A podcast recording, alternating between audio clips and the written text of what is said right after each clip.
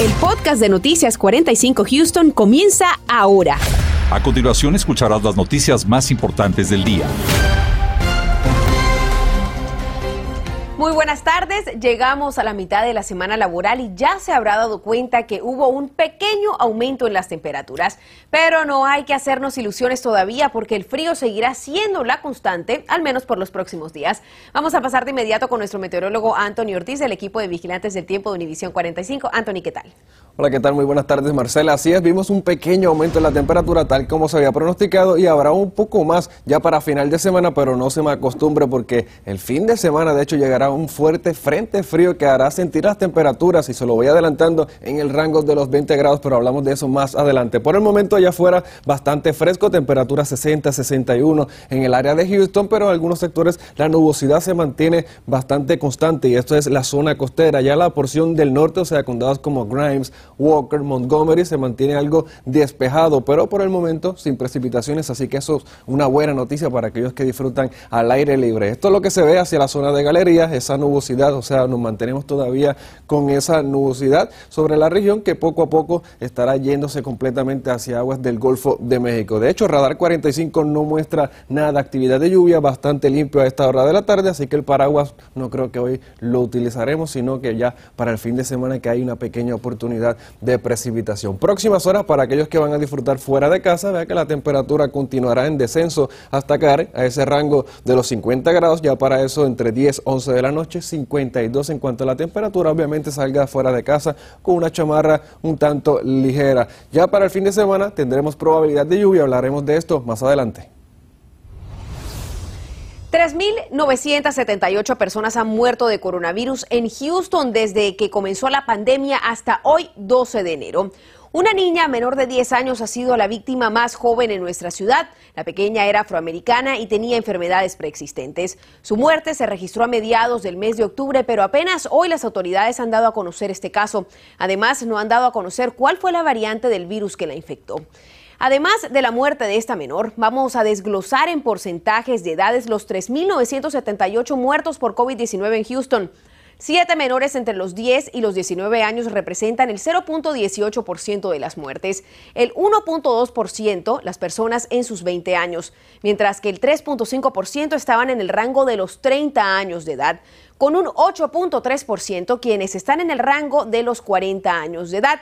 Y es que conforme avanza la edad, también el porcentaje de muertes, así están las cosas. Los fallecidos en sus 50 años representan el 16.1%, los de 60 el 24.2%, quienes tenían alrededor de 70 años el 21.9% y finalmente los mayores de 80 años representan el porcentaje más alto con un 24.7%.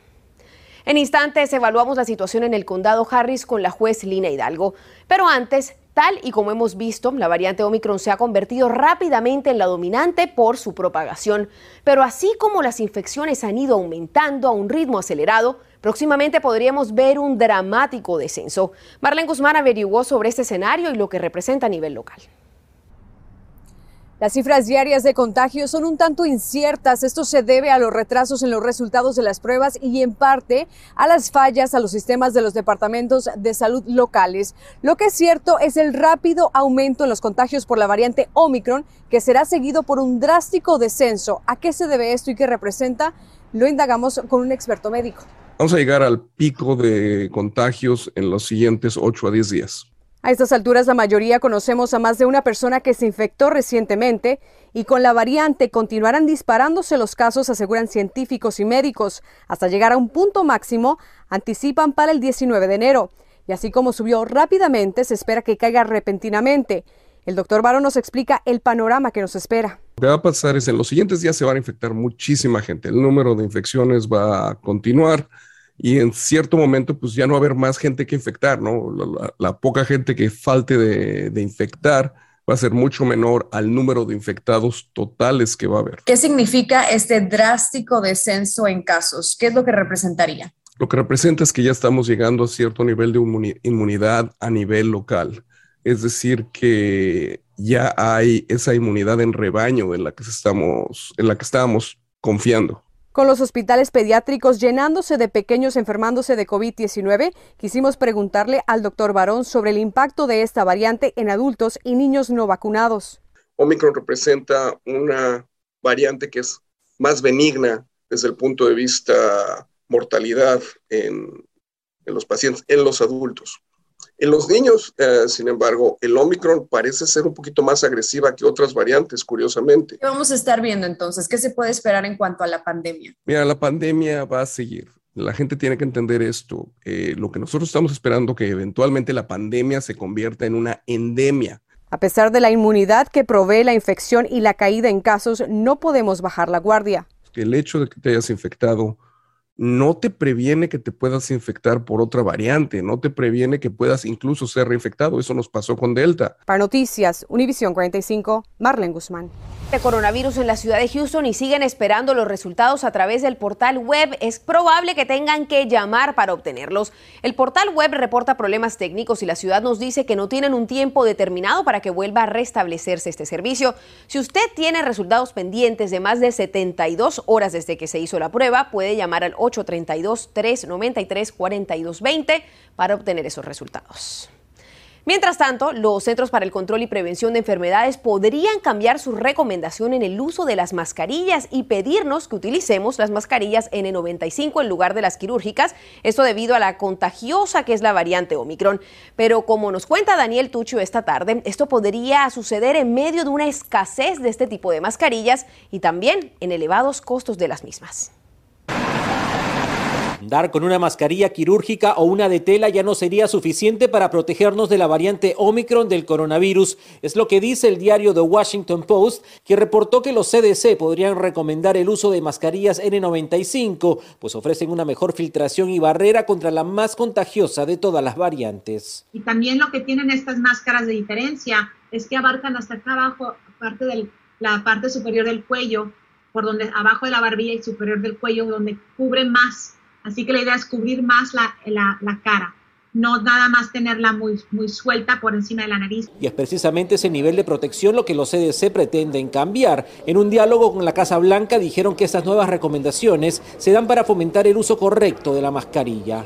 Es la manera en que la usamos, porque esa máscara quizás no cierre bien por encima de la nariz o a veces no cierra bien por, por la barbilla y debido a eso se puede regar el, el, virus o puede entrar el virus y ahí como nos podemos contagiar. Pero comprar una mascarilla N95 o KN95 no es tan fácil como suena. En farmacias como Walgreens no las venden por internet y en CVS no están disponibles en sus locales. Otro problema es el costo. En Amazon un paquete de 50 de estas mascarillas puede costar hasta 100 dólares. Walmart tiene precios similares, montos mucho más altos que los de una mascarilla quirúrgica siendo tan caras, eh, difíciles de obtener estas eh, KN95, eh, ¿puedo de repente reusarlas? Y se pueden reusar bajo estas circunstancias. Estamos en circunstancias donde no existen, no hay muchísimas. En, la, en, el, en un mundo ideal estaríamos usando una nueva, ya sea después de cada cada interacción. Pero tampoco se trata que uses la N95 por más de una semana. ¿Qué pasa si vives en una familia numerosa o eres de bajos ingresos y esos costos te parecen exorbitantes? La recomendación de las autoridades, usar doble mascarilla. Una quirúrgica debajo que apriete muy bien el alambre la nariz y otra de tela encima, asegurándonos que cubra muy bien la nariz y la barbilla.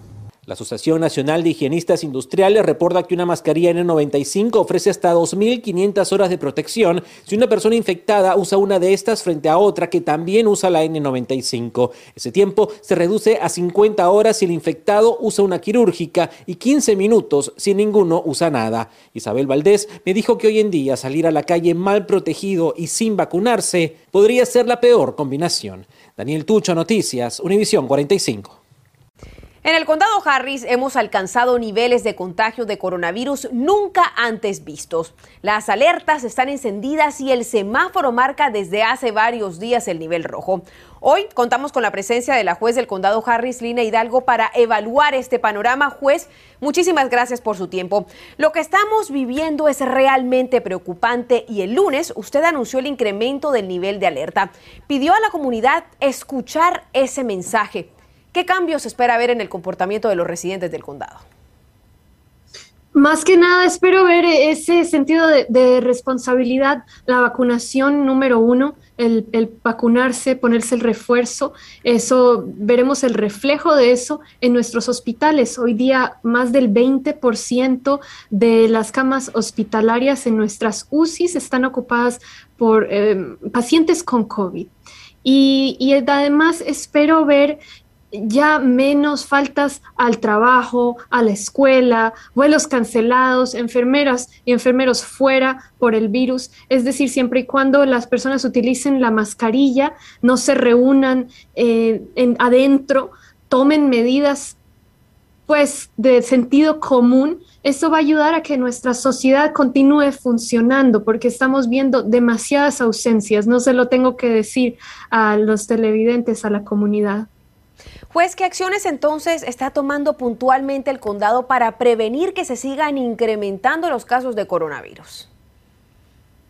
Además de elevar el nivel de alerta e informar la situación en la que estamos, hemos invertido más de 40 millones de dólares, específicamente el, día de ayer justo, esos fondos para que vengan 664 enfermeras y enfermeros aquí al condado Harris. Nuestros hospitales nos están pidiendo esa ayuda, no están teniendo suficientes trabajadores hospitalarios para tratar no solo los pacientes de COVID, sino también eh, las víctimas de accidentes, derrames, etcétera. Además, hemos invertido millones de dólares para repartir cientos de miles de pruebas a nuestros distritos escolares, las pruebas caseras, las pruebas rápidas, para que los niños que estén en contacto con alguien con COVID puedan hacerse la prueba, si salen negativos, no tienen síntomas, puedan regresar a la escuela. Queremos que esos niños sigan estudiando. Seguiremos viendo qué más se puede hacer y lo que le pido a la comunidad es que se vacunen, utilice la mascarilla, aunque tenga la vacuna, eh, evite reuniones por dentro, intente reunirse afuera con mascarilla y, y, y nos ayude a que ya esta sea la última vez que pasemos por el nivel rojo y que no veamos más impactos aún en nuestras escuelas y hospitales. Pues y finalmente nos han reportado altos precios en algunos tipos de mascarillas recomendados, como es el caso de los KN95. ¿Planea el condado entregar nuevamente estos elementos de forma gratuita a la comunidad? Estamos evaluando esa posibilidad. Por ahora lo más urgente es, eh, bueno, las pruebas, las enfermeras, pero es algo que estaremos evaluando y que estamos observando. Pues muchísimas gracias por su presencia con nosotros esta tarde. Gracias. Estás escuchando el podcast de Noticias 45 Houston. En un nuevo caso de violencia, una jovencita de 15 años fue baleada a muerte mientras paseaba a su perrito cerca de su casa. La policía de Houston investiga el caso mientras que hoy la familia de Diamond Álvarez llora su muerte inesperada. Daisy Ríos nos tiene los detalles de esta lamentable tragedia. Daisy. ¿Qué tal, Marcela? Muy buenas tardes. Buenas tardes a nuestra audiencia. Te cuento que hasta este momento han transcurrido casi 24 horas de este brutal asesinato. Las autoridades no tienen identificado a ningún sospechoso hasta este momento, pero aquí en la escena, lugar en donde ocurrió este eh, crimen, este brutal crimen, están reuniéndose familiares, amigos, seres queridos, quienes tuvieron la oportunidad de conocer a esta jovencita en vida. No sé cómo voy a salir adelante. No merecía esto. Ana Machado es una madre de familia que está desconsolada, que no puede entender cómo alguien pudo arrebatarle la vida a su hija Diamond Álvarez, quien tenía solamente 15 años de edad y fue acribillada a tiros. Yo le quería dar su último beso a mi niña. No me dejaron y pregunté que, cuántos balazos, que si me, nomás me podían decir cuántos balazos recibió mi hija. Y lo que yo escuché fue de 20 a 30. Diamond había salido por la noche del martes a pasear a su perrito de nombre Pinet, quien después del violento incidente regresó solito a casa. Eso alertó a la familia. Asustado. Y eso no es normal que él llegue solo. Y ya cuando miré a mi perrito solo, yo ya me salí corriendo. Hoy estudiantes y amistades, al igual que los familiares, llegaron al lugar donde murió la jovencita para llevar flores y dejar veladoras en memoria de ella. Haiga todo el peso de la ley al que sea o a los que hayan sido, porque mi hija era, estaba chiquita, apenas estaba empezando a vivir. Aquí se, toma, se tomaba el tiempo. ella creció here. siempre andaba riéndose, alegre, bailando, haciendo sus TikToks. Y bien, les comentaba que hace precisamente menos de 24 horas fue que tuvo lugar este crimen, precisamente en las intersecciones de la calle Markwood y la calle Manor Park. Precisamente aquí es donde se han dado cita a las personas, familiares, seres queridos, amistades, compañeros de la escuela de esta jovencita que tenía toda la vida por delante y que, bueno, ahora las autoridades están muy enfocados en tratar de dar con el paradero, con los responsables o el responsable de este terrible crimen. Si usted tiene información que pueda ayudar a las autoridades, comuníquese a la división de homicidios de la policía de Houston. El número es el 713-308-3500. Regreso con ustedes.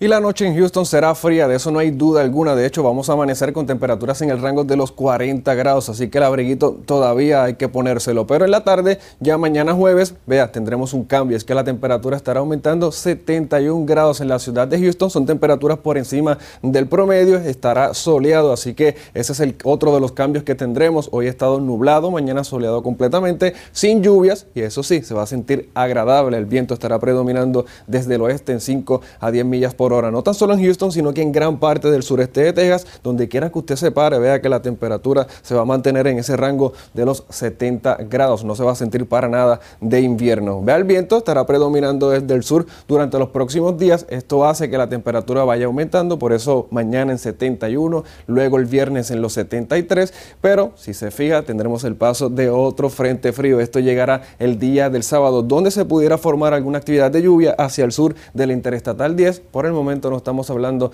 nada de precipitaciones fuertes o de tormentas. Eso sí, la temperatura continuará en descenso y para que usted tenga una idea, el sábado mínimas en los 52, el domingo en los 35 grados y si añadimos el factor viento, en algunos sectores pudiera sentirse la temperatura en el rango de los 20 grados para el domingo en horas de la mañana, así que a estar bien preparados para ese entonces. Pronóstico extendido, recuerde, jueves y viernes aumenta la temperatura y el sábado tendremos el paso de este sistema frontal que dejará lluvias, pero también se va a sentir ventoso allá afuera. Y de hecho, en esta época del año, principalmente en Houston, los cambios de temperatura son bastante drásticos en periodos cortos que causan que nuestros sistemas de aires en el hogar operen como calefacción o aire acondicionado. David Herrera consultó a un experto para conocer las mejores recomendaciones para ahorrar energía y evitar averías.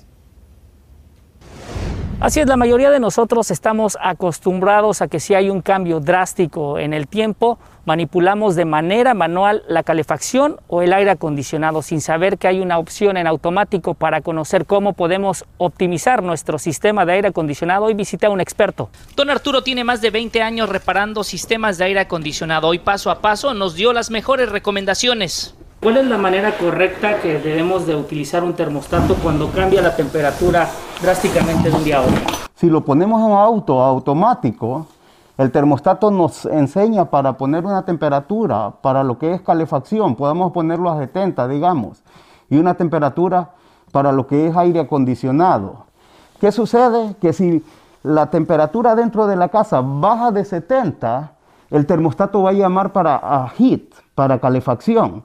Si la, si la, temperatura dentro de la casa sube de 76, el termostato va a llamar para aire acondicionado. ¿De qué manera pudiera afectar el hecho de que si no está en automático le estemos subiendo y bajando la temperatura? Al estar jugando con el termostato, están jugando con el compresor. Entonces en uno de esos que, que están prende y apaga, prende y apaga, pueden dañar el compresor. Eso es algo que no se recomienda. Para nada se recomienda. Se recomienda que usted ponga su termostato en una temperatura y que lo deje solo, que, que el termostato trabaje. Si quiere ahorrar energía, uno de los factores más importantes es tener un filtro de aire limpio. Cuando el filtro está sucio, entonces su aire acondicionado va a trabajar más y más, va a tardar más para enfriar su casa. El compresor se va a esforzar más durante todo el tiempo que ese aire esté trabajando y eso está dañando el compresor internamente. Expertos recomiendan cambiar su filtro de aire cada 45 días en lugar de cada tres meses como normalmente se recomienda. Esto pudiera ayudarle a ahorrarse costosas composturas a futuro. David Herrera, Noticias, Univisión 45. Organizaciones civiles denuncian altos niveles de plomo en el agua de las escuelas del Distrito Escolar Independiente de Houston y según dicen estas organizaciones pudiera causar problemas de aprendizaje en los niños. Hablaremos con HISD para preguntarles cómo están manejando esta situación. Además, en este mes de la concientización del tráfico humano hablamos con un experto sobre el nuevo método que utilizan los criminales para rastrear a sus víctimas esta noche. Y será otra noche fría de invierno en la ciudad de Houston con temperatura bajando los 44 grados para el comienzo de jornada de jueves, así que téngalo en mente. Marcela, yo creo que ese abriguito vas a tener que ponérselo bien puestecito porque la temperatura se mantiene tal cual de invierno. Lo bueno es que el cielo va a estar despejado y veremos un poco más de sol que lo que hemos visto estos últimos días. Gracias por acompañarnos, nos vemos en la edición nocturna a las 10.